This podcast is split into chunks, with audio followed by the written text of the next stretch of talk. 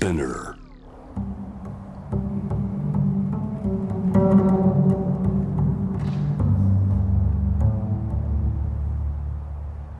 藤原信也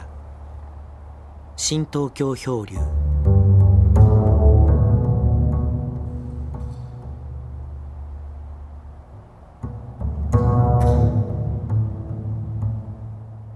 今この録音はあの私の新宿の家の方で、えー録音してるんですけども近くにあの小学校があるのね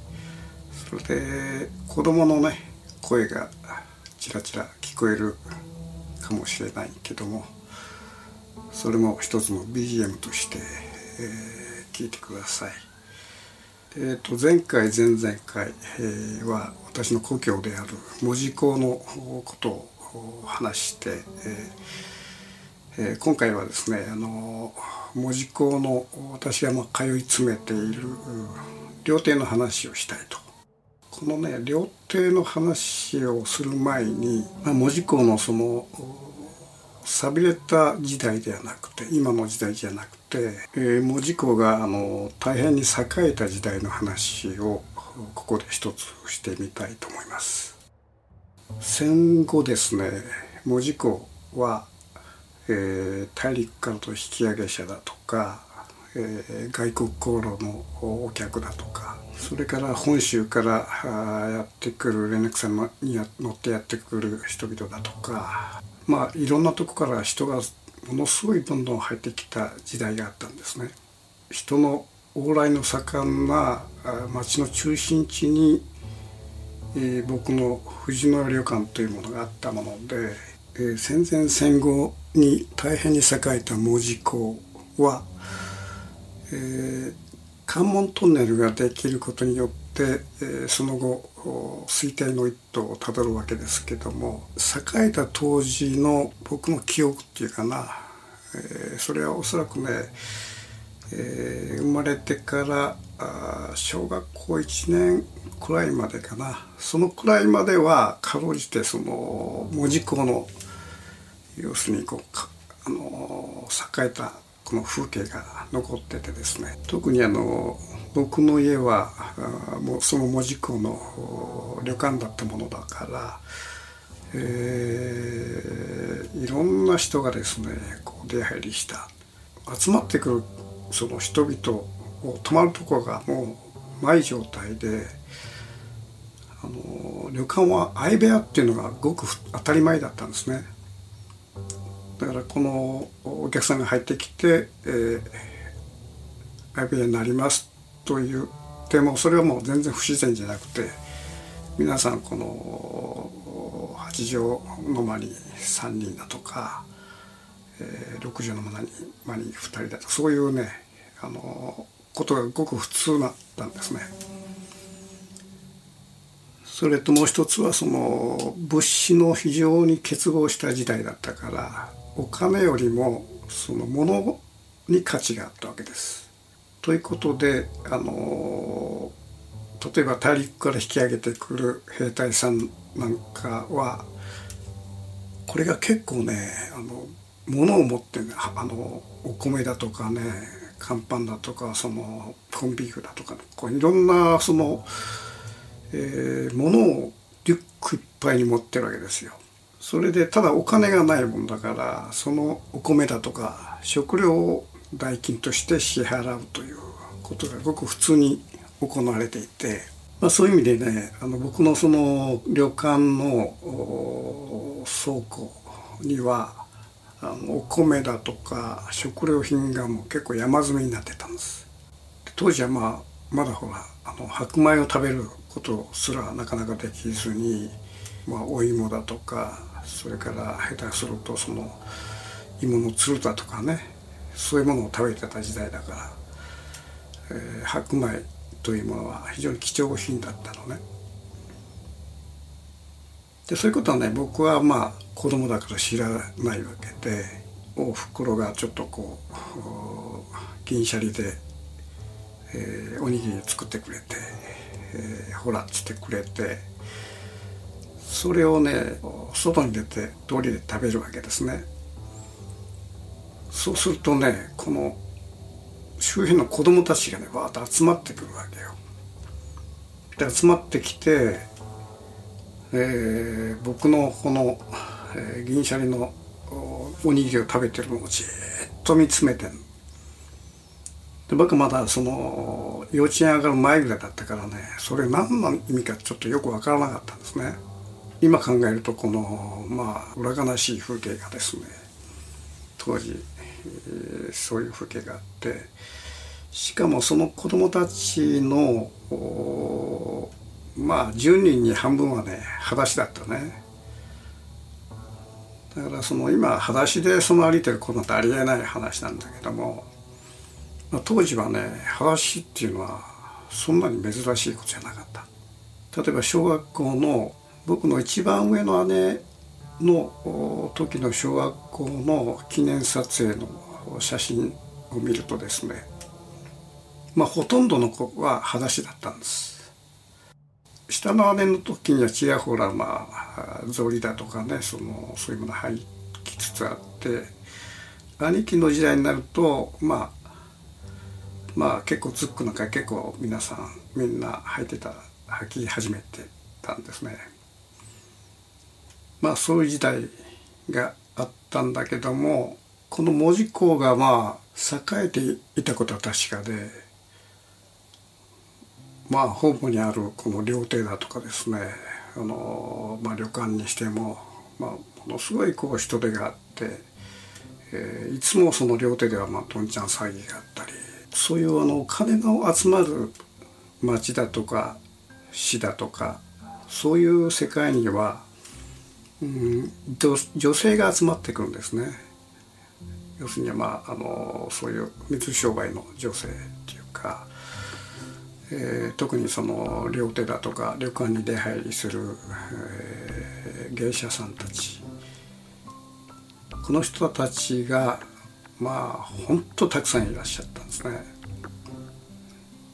で鍵盤というその、えー、芸者さんの置き場があってちょうど僕のその旅館の斜め前にその鍵盤っていうのがあってですねもうそこから着飾った芸者さんたちがねもう頻繁にこう出たり入ったり出たり入ったりするっていうその風景をね僕はよく見てたんですね。で例えばその芸者さんの中で大変な美人の名取のその踊り踊りの名取っていう方がの方がいらっしゃって、えー、その方が、えー、よく僕のところに風呂を借りに来てたの。で当時はねその家に風呂家の風呂じゃなくて大体こう銭湯に入る時代だったからそういう芸者さんのこう非常にトップの方っていうのはその銭湯でみんなにと一緒に入るっていうのはどうもあんまり嫌らしくて、えー、わざわざ僕の家にあの風呂に入りに来てたのね。その踊りの師匠の芸者さんは、えー、光子さんという名前だったけどもその光子さんが僕の家にこう仮風呂に来るたびにですねチョコレートを持ってきてでこれがねちょっとなかなかレアなチョコレートでまあチョコレートの板チョコの大きさは今の明治チョコレートよりもちょっとまあ二回りぐらい大きい感じなんだけどもこれを開けてみるとねあのよくあのデコレーションケーキなんかでクリームをこう絞り出すグッズがあるでしょ。うああいうものをこう使ってチョコレートをこう絞り出してそれ全体こう、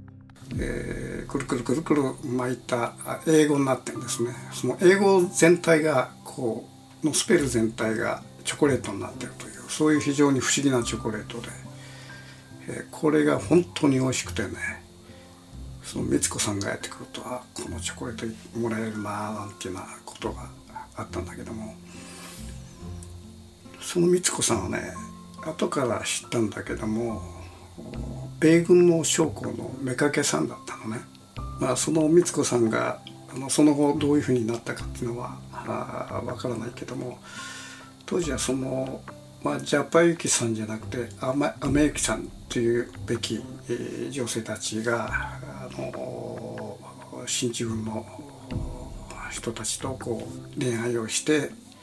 えー、何万人もこうアメリカに行くということが起こった時代だったわけです。まあ、そういうあの時代の中心になった町というものの中にある旅館ですから、えー、ものすごいやっぱりあの金が入ったんですね。それで、えー、親父の道楽が始まって、えー、まあ、いろんな道楽を見てきたんだけどもあの一番最たる道楽は、えー、野球が大変好きでね当時のその南海ホークスの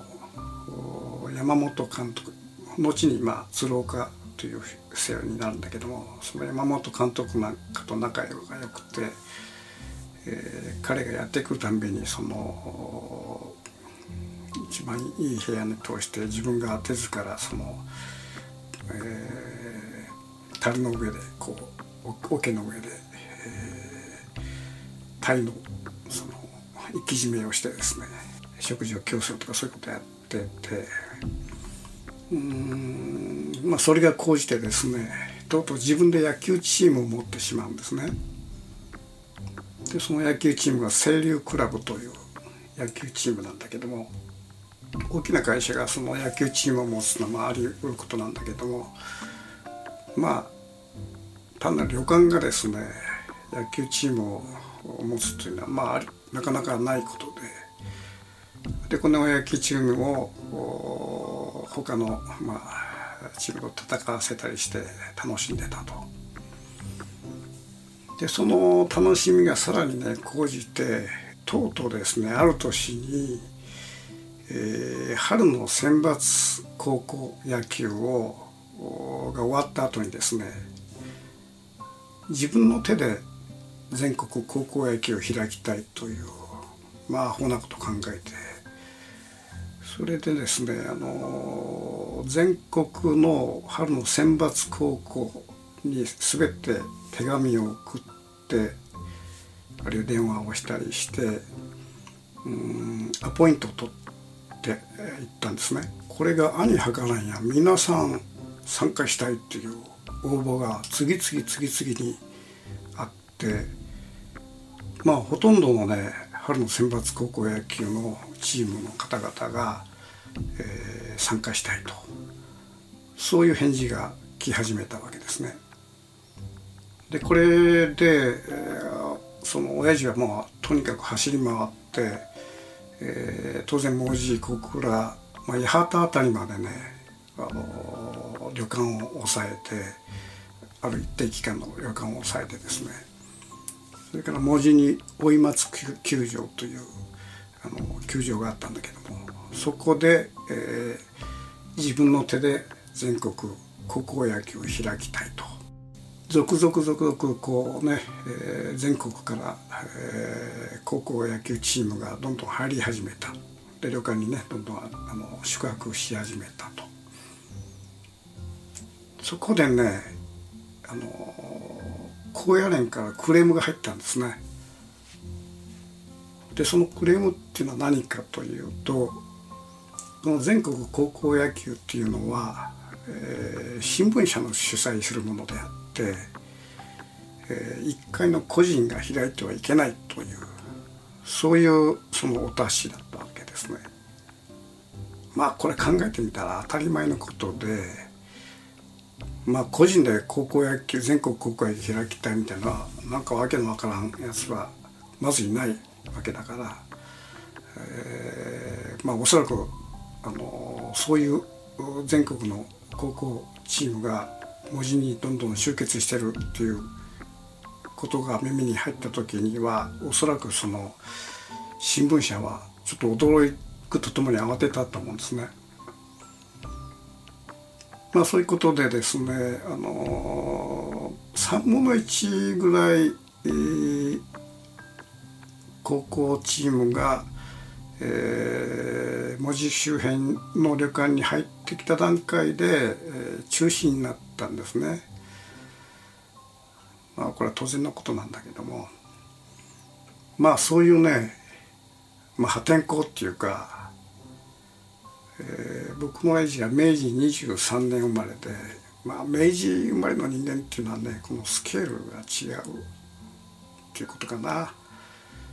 でこれは昭和生まれの人間このことやらないですよね。全国高校野球を自分の手で開きたいという発想ですね。でこの発想のその帰着点は何にあるかというと自分の持っている清流クラブという野球チームと、えー、自分で開いた全国高校野球の優勝チームを戦わせたいというねゴジラとガメラの戦いみたいななんかまあ笑っちゃう話なんだけども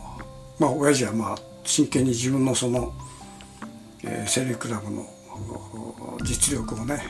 高校野球で試したかったということなんだろうけども。まあこれはね僕はまだこの話は、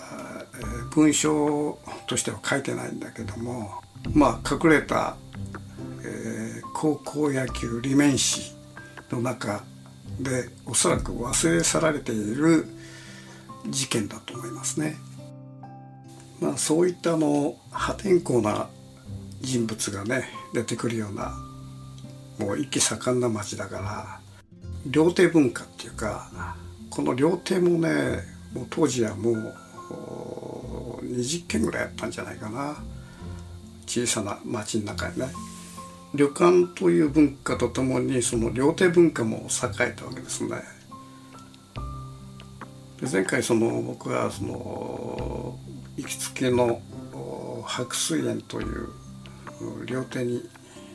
関する話を次にしますということで終わってんだけども当時はあの周辺の小倉なんかも含めて、えー、料亭というのが20軒近くあったんだけどもこのそうですねまあ10年5年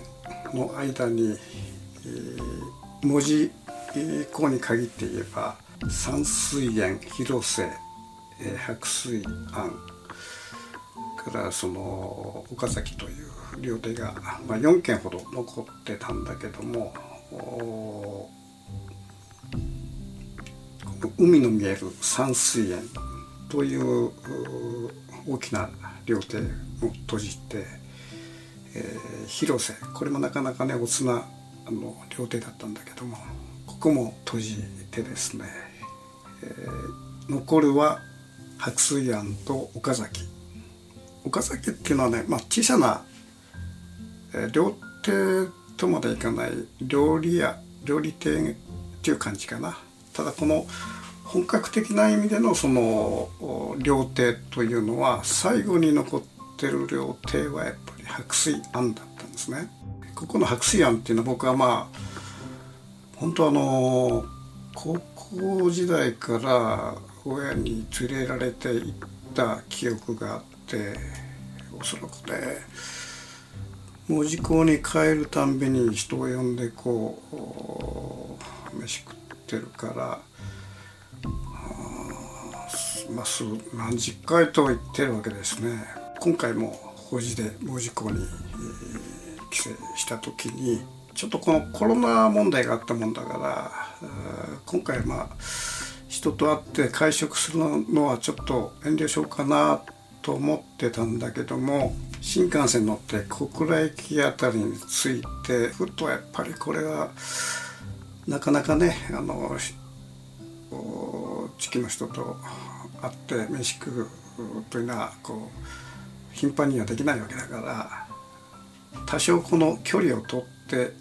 いわゆるあのソーシャルディスタンスって言いますかね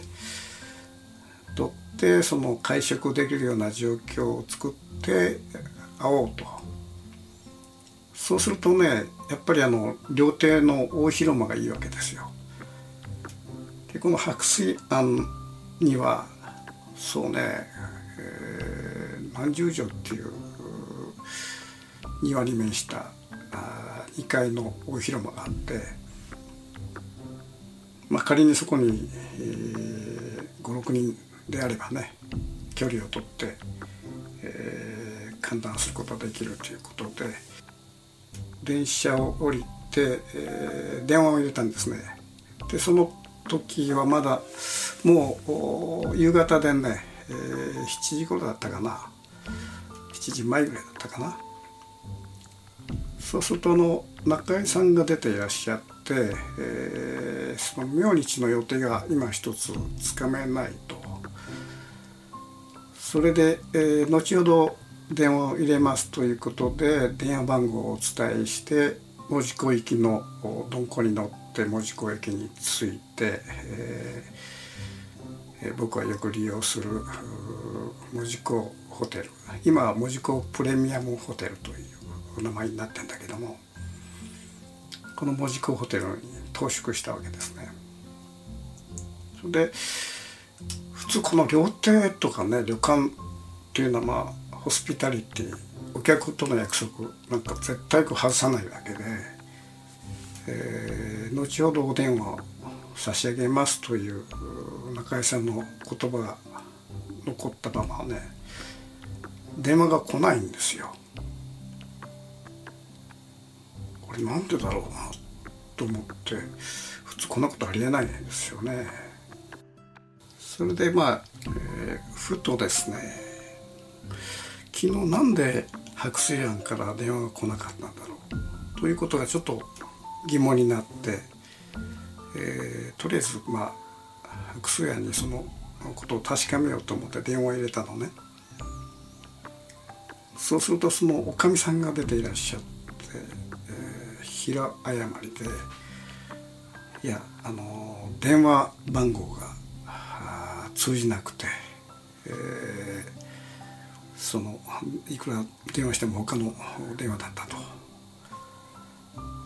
まあこれはまあその時は僕のまあミスだということを申し上げたんだけどもいやこちらそれはその聞き間違いですという話で、えー、そこでまあ終わったんだけども。でじゃあということで行きつけの白水案がもし取れるんであればぜひそっちにということで昼の会食を申し込んだんですね。そうするとそのちょうどね大広間がなかったわけです。8畳くらいなのかなそういう部屋が空いてると。そちらではどどうでしょうかっていう話があってアクセリアムを使いたいと思ったきっかけがその人とこう距離をねちょっと取りたいということがあったもんだからそのいつも使ってるお広間がなければ、まあ、今回はまあちょっとするしますということで、えー、それでまあ、えー、終わったわけですね。でこんなこう細かいねいきさつをなんでここ僕が話してるかっていうと、まあ、後半につながる話なんですこれはね。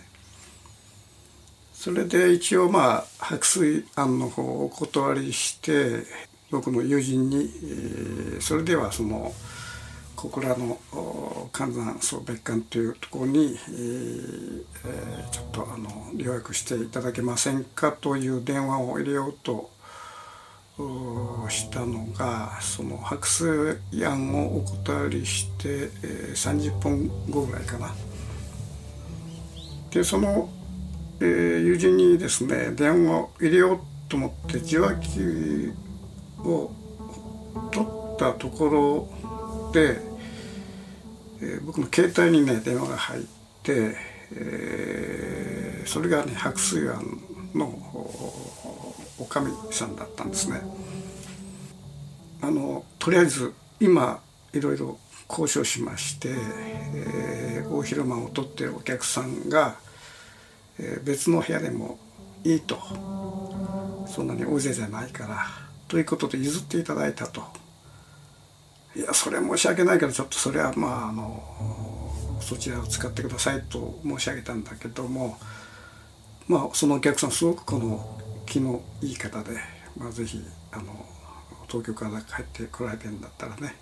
私どもがあの他の部屋を使いますという非常にありがたい募集でをいただいて、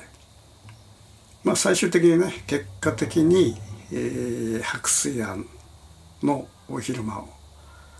取っていただくことができたわけですね。